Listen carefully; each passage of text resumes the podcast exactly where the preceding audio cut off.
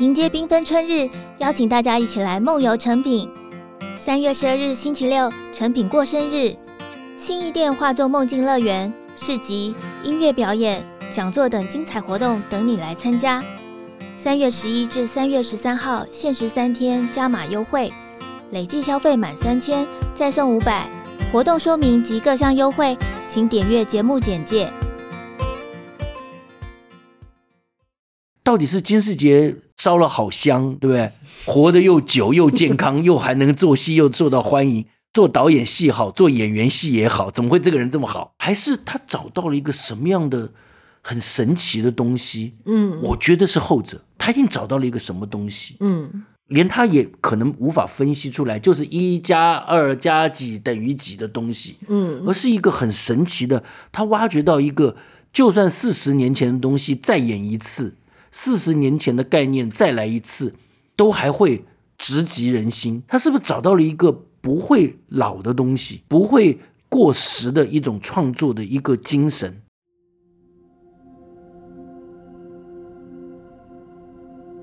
大家好，我是淑清。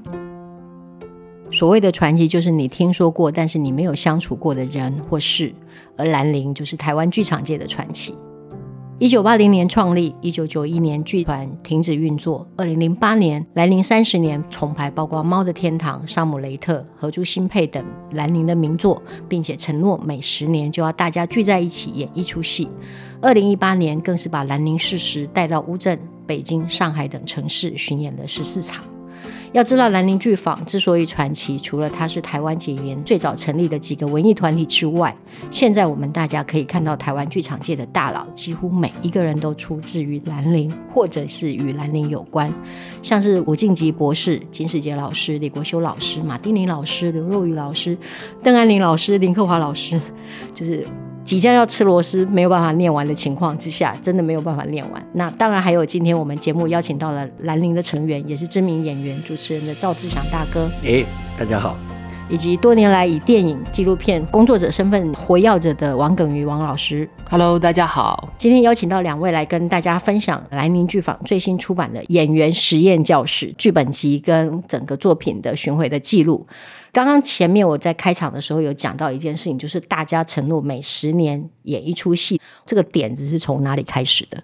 一开始我的印象是在知心广场曾经有一个十年后的晚餐，好像有，嗯，对，但那比较局限一部分的人，对，那时候没有跟所有兰陵的朋友啊，上过呃课程的学员啊，没有动员那么大。等于好像其中的几位老师呃，一起做揪一揪就十年，对对对对。OK，那然后当然就是兰陵三十的时候，也正巧以贺吴敬吉博士七十大寿为名，所以大家就聚集了大家，然后就做了一个演出。我看到这个每十年大家一起做一出旧戏的这个说法的时候，我心想说，找不到南陵二十在哪里。所以后来刚问了耿，原来是三十的时候，三十算是正式的第一次了。对，就是十多年前。因为久了嘛，就像刚刚应该一开始讲那个传奇，嗯嗯、是，是久了以后呢，大家就觉得，哎，以前的老朋友啊，嗯，好久没见了，是。那很多观众也觉得说，哎，这些老师们呢、啊，我们都只听其名，嗯、或者他们都是已经是各个剧团的负责的人呐、啊、团长啊、主创的人，他们以前年轻的时候居然是在一起的嘛？哎，于是大家就说，哎，我们来凑一起，是来演个戏，回味一下，大家聚一聚。是。所以说，兰陵三十那个时候没讲，我都忘了，就是没错，那时候有沙姆雷特。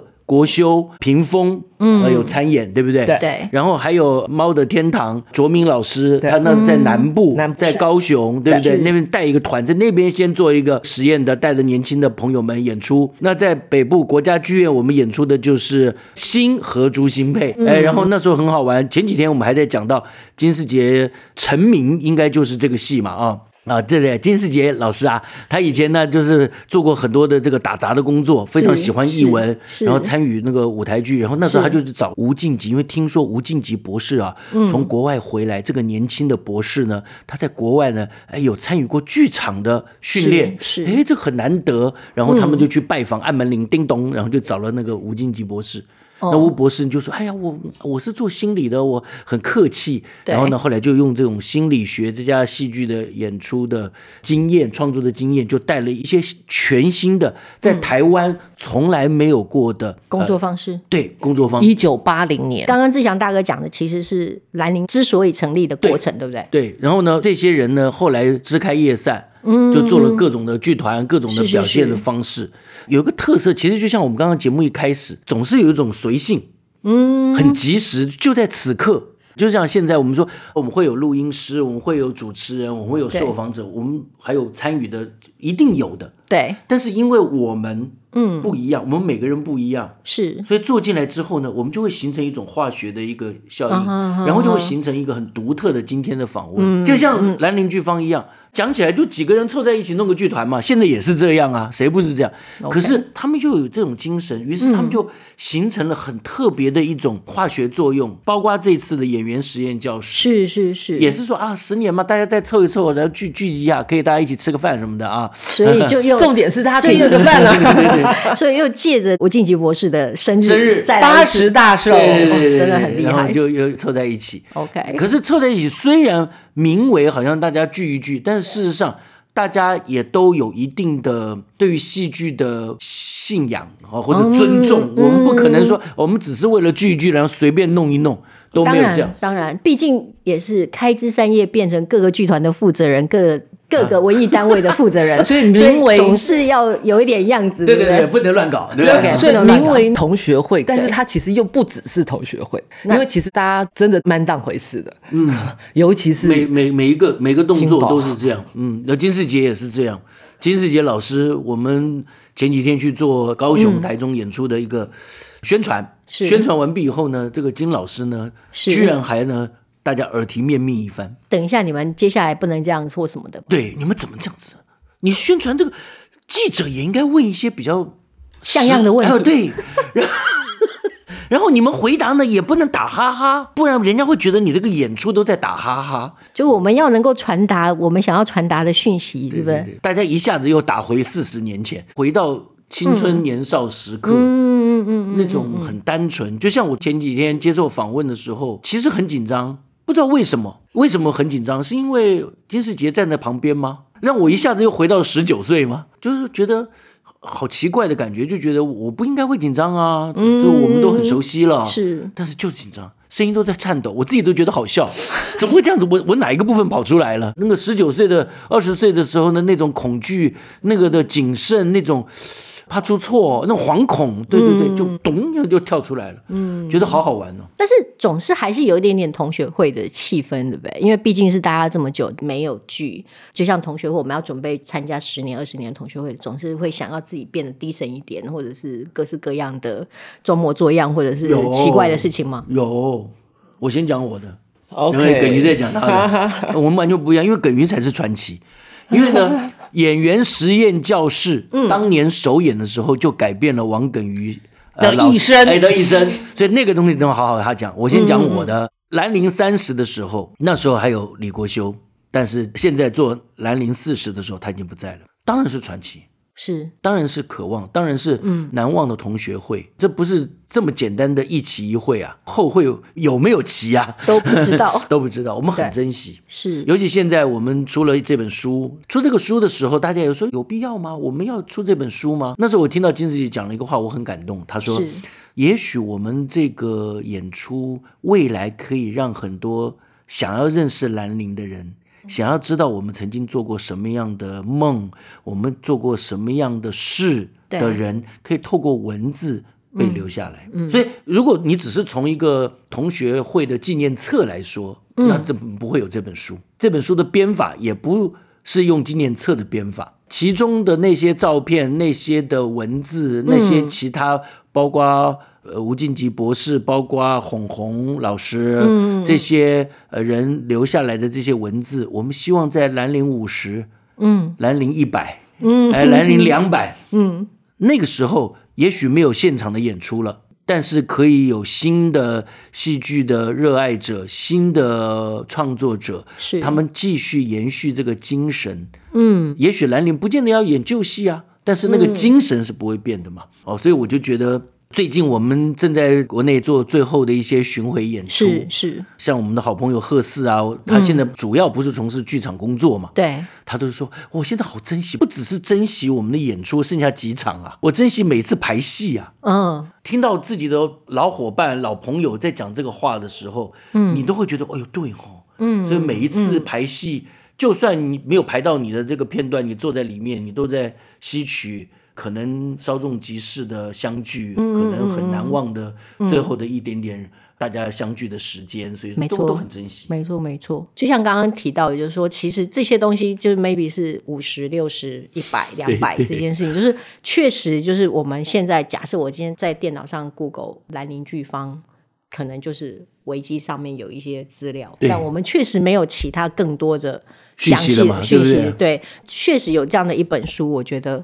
是补充了非常多的片段。其实一开始，对，本来就是一直在鼓舞说，哎，我应该要出小说勇者就是王鼎瑜了，但是就是他。对，但是呢，我觉得也是经过了一番的说服，因为本来金宝他一直觉得要出书嘛，就是他一直都很有点抗拒啦。说实话，我觉得一开始的时候是，但是。我就反正就是把所有的包括剧本啦，然后开始跟大家邀稿啦。嗯嗯，嗯。那金宝写着写着写着，我觉得他就就出现了，没错，而且他就那个导演的那个 那个那个开始导演的灵魂就跑出来了。对对对对对，因为前言里面有一句话就是说旅程。旅程然后是本书的事以继之，对不对？就是大家经历了这么多事情，不管是从八零年代到现在，可能四十年之间的互动也好，每个人在做的事情被用这样的方式放到这本书里面。这书还有一个有趣的东西，就是我后来看到林克华在讲他做舞台的这个两层内外的这个逻辑，跟演员实验教室的这个书，跟这个书的形式，跟在大家谈自己。参与这个今年的排练，跟到真正剧本写上来的这个过程，就是首先这个书的结构，嗯、它真的很像一个脚本，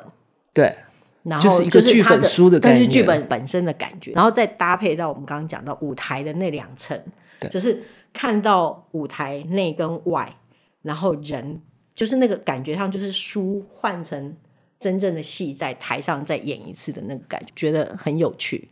因为一开始我们这个戏，对，就是大家都是自身经验，就像是书封底提到的，就是一开始在二零一七年的三月的时候，然后金宝就是邀大家一起吃饭，对，然后就丢了一些问题，要大家回去想一想，看怎么回答。是，那每个人选的那个怎么去选题目，其实跟要选什么样答案。各自不同，每个人个性不一样，然后故事不一样。但是那时候大家都是只有自己的独白或者是对白本。对。那所以当要编这个书的时候，开始舞所有的舞台指示，嗯、后来都是金宝一个字一个字写下来，然后拍照，然后传给我，然后我就当那个小工，然后打字小妹。对，打字小妹，我开始去，而且每一次他传完了之后。我们两个就会通大概至少两个小时的电话，嗯、然后开始一句一句的，哎，这个地方，然后这个字，这个斟酌，用哪个字比较好？对，到底好是是斟还是酌呢？嗯、所以几乎在编书的这两个月，每天两个小时 通电话，最后导导演笔记变导演笔记是从排练场，然后变成是这样在在一个，你完全无法想象。本来听起来只是一个同学会，对，只是像毕业纪念册，但到最后。的戏呢，也不是同学会了，哦，然后呢，书呢，也不是毕业纪念册了，通通搞成要传世之作。你说这些人是不是有点那个太严肃了？毕竟是各个大佬嘛，总是要有点样子嘛，就是再呼应一下传奇这件事情。这就是因果关系，就因为这些人做事情是这样搞的，对，所以才会变成大佬。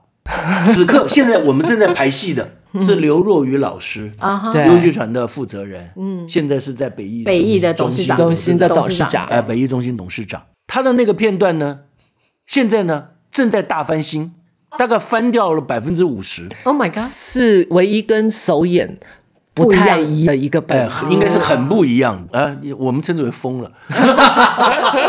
那他为什么要改？他有他的道理，他会觉得要怎么样？他重新要改，包括里面的内容，包括整个的走位，包括整个的，甚至这个片段，他这个片段要呈现出来的感受，都必须要重新调整。有必要吗？我心想，哎，有必要吗？对，我们书都出了，书都出了，戏都要演了，书是新的，哎，哦，书的本子是新的哦，对，所以因果关系又改了。他在写这个书，写着写着，原来的作者就会说，哎，我想要改一下，我想改一下了。哦，既然要传世，我更要重新去调整。对，因为有证据了，有没有？对对对对，没错。所以重新又再去调整。OK，我心我心里想说，哎，这个不是最后的结束的巡回演出吗？嗯，不，他完全又要重新来。所以我就觉得，哇，这种精神又重新。我现在也在搞一个儿童剧团，我想说，这种精神，我似乎都已经遗忘了。但是我觉得，我的老师们、我的前辈们、我的朋友们，在演员实验教室这件事情，不管做这个书或者演这个戏，嗯，他们在我面前再一次。演示展示了一次，嗯，做事就应该这个样子，嗯嗯，它不是合不合时宜，有没有过时，有没有落伍的问题，是它就是这样，它就是原则，它就应该这样子，对，这样才是剧场，是一个态度，哎，这才是一个态度。我说哇，说实在的，我们真的有点忘记了，嗯嗯，其实透过这个戏的排练的过程跟演出跟做这个书，某种程度上把大家又拉回四十年前那个刚开始就是甚欢恨恐的那种感觉。然后觉得就是应该要这么做，不是因为观众有多少人，不是因为你在哪里演，嗯、不是因为呃现在什么话题，嗯、有些事情它不是只是现在，对、嗯，它就是以后会被看见的。OK，它不只是为现在在努力，有的时候也是为。十年以后的观众在努力。书里面也有对比，就是现在的剧本跟第一个版本的那个台词跟脚本其实是不太一样的。那所以某种程度上也像是又来来回回走这个故事跟那个过程。你看，这光这样子两个版本，其实我中间是经历了十版，然后我一直想要把第一版保留下来，虽然稍微长了一点点，然后金宝也是说。这有点长哎、欸，但是我就有点小任性。作为总编辑的 任性就是不行，我就是要留。对对，我就想说，这个也是我偷偷的一个想要对，嗯，谢谢妈妈的地方。嗯嗯，因为我在书里面有看到一句话，就是现在就是最好的安排。嗯，对，某种程度上是的，是的，是的。那虽然我自己在看书的时候也一直在想同学会，但也很像毕业旅行，但又不觉得像毕业旅行。就是但想问一下耿瑜。对于毕业旅行，没有，应该是说，因为本来是二零一八年的五月，我们其实受邀国家剧院演出了四场之后，其实我们大家就以为这个同学会就结束了。可是，在当年的十月，乌镇戏剧节邀了我们去演出。OK，因为演出，然后开始有不同的艺术节或是场馆的策展人可能来看了戏，嗯嗯嗯、然后以及我们演出完。获得少有的豆瓣十分哦，曾经这样过。哦、OK，抽豆瓣十分很不很夸张，很夸张，对，对，算是很夸张的。对对对。然后后来好像也是，就是虽然掉一点，但是也是九点六这样，也是一个超高分。但实际上演出可以拿到九分以上非常难的。是，然后所以我们就开始了二零一九年的。一堆巡回，嗯，去了六个城市。OK，对，这个是我们大家就是戏称说，哎，就是变成是一个毕业旅行。OK，然后但是我们大家都觉得这个毕业旅行应该收尾回到台湾做一个最后的 ending。那所以本来是二零二零年的时候我们就要演出了，可是因为疫情，我们就一延再延。所以这一次我们终于在二零二二年的三月十二号要从台中开始。没错，台中歌剧院，然后十九号是。高雄的魏武营，然后到四月二号的国家剧院。可能很多观众朋友没有注意到，就是这个戏今年的演出，其实大家是要到宽宏购票网才能够去买到的。这个演出，这个还蛮特别的，大家一定不懂为什么。赶快你说，呃不不，很感谢啊，因为兰陵剧方在。三十年前就完成了他的真实的营运嘛，就结束了，嗯、所以才会有兰陵三十、兰陵四十的呃同学会嘛，聚在一起在演出嘛。所以说他没有一个真正的剧团在运作，嗯，嗯，所以不管租场地，不管卖票，不管什么各方面排练的都安排安排都没有嘛，他就是一个只是一个精神上还存在的东西，可以说是一盘散沙。但是呢，又结合成承认，因为我也是散沙的一部分。对对对，但是，但是又把它变成。几乎是接近一块石头的状态，是因为其实观众也很想要看，那我们也觉得他有这个机会，嗯、那很感谢呃宽宏公司，他们说好，他们愿意来组织、嗯、来做这个制作的所有的行政工作，是是是。包括宣传啊、卖票啊、售票，因为宽宏它本身也有售票网嘛，对，所以我们的票就在宽宏售票的系统里面，所以希望呢，听到的听众朋友，如果你有兴趣，可以透过宽宏这个系统来买票。对，就是平常关注两厅院演出讯息的朋友，其实这一次就是特别要再到别的地方去看一下，才不会错过这个非常难得的演出。对对对，其实兰陵四十年了，在这个过程当中有非常多，特别是因为兰陵的成员们有很多人都还留在戏剧的行业里面，就是他会有旧的观众。跟新的观众，大家有没有觉得在这个过程当中，比如说跟以前的观众的互动，跟现在再重新看到这些观众回来，或者是新观众有没有想要说的话？对我来说，嗯，我觉得旧的观众看的是情怀，然后新的观众看的是未来。说实在的，很难介绍这个演员实验教室这个戏，它十四个演员。各自上来，嗯，然后呢，讲他们内心没有跟人家讲过的故事，真实的，然后演完了回家，这有什么好看？一九八三年的时候，它就是一个实验的演出，对、嗯，到二零二二年的时候，它还是一个还是一个实验的演出嘛。那说实在的，对我的心里来说，就只是来参加一个像同学会老朋友，二十几年、三十年、四十年的老朋友，是。可是很神奇的是。嗯，就像刚才耿宇讲的，他在华人的世界里面受到了肯定，嗯，在台湾也受到了肯定，对，很多人觉得这是一个很难得的戏，然后大家都要来看，对。之前在国家剧院的时候也是大爆满。那我心里想说，这种戏，如果说以我现在也经营一个儿童剧团，感觉起来它一定没有什么卖点嘛。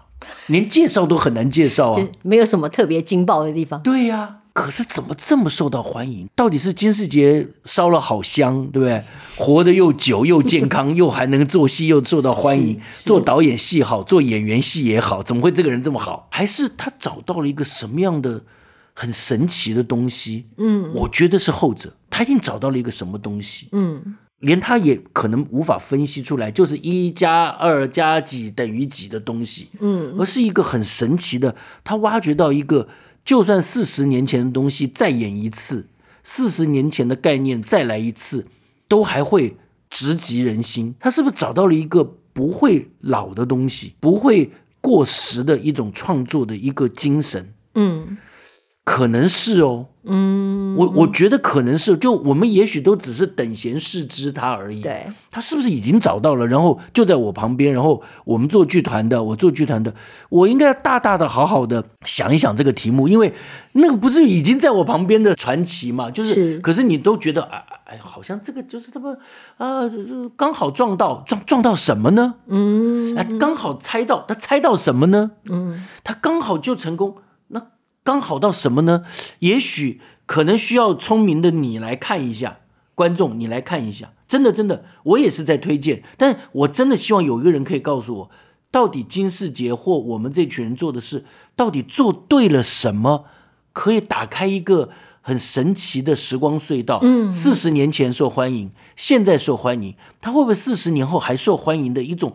他到底讲对了什么？嗯，那这个如果这是他，是不是值得我们花一辈子的精神，或者是年轻朋友们，你可以来朝这个方向创作看看，因为他已经摆在我前面成功的，嗯，只是没有人去分析他，大家只能说啊，这是一个老东西，大家来看一看，嗯，他可能不是我们介绍的这个，哎，我有没有颠覆掉我们今天讲完 前面所有讲的？因为我有点不确定，因为我刚刚听着听着，我自己都觉得，哎，说不定。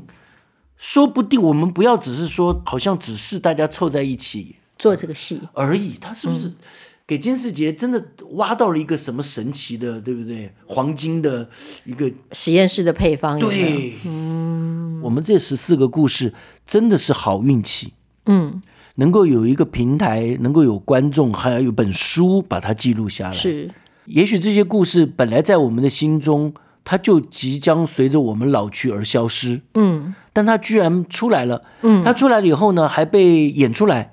然后被传出来，被记录下来，然后他是不是就会去感动一个在台下看戏或者翻开书页的一个人，嗯、年轻人是小朋友是，然后这个人被感动之后，嗯，这个感动的力量又推动他的故事再往前进，再往前进，然后他们创造新的故事，然后又改变了这个世界。所以我希望，不管是翻开书或者来看戏的观众，或者只是听到我们今天聊天的听众。开始打开你自己的故事，然后让这个世界又有一些不一样吧。嗯，耿于，所以要补充的在舞台上是这样吗？对，就是假如有机会，你们可以翻开这本书；假如有机会，你们可以踏到剧场来看。欢迎你告诉我们你感受到什么吧。对、嗯，我觉得这个真真还蛮难说的。OK，谢谢志强大哥跟耿宇的补充。嗯，虽然我我自己不算是剧场界的人，然后但是在工作的过程当中也制作了一些演出。真的在过程当中，我们知道说，不管是剧团的维持，或者是好的演出的制作，其实都是非常非常困难的。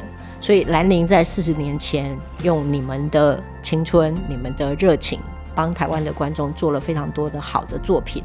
那现在。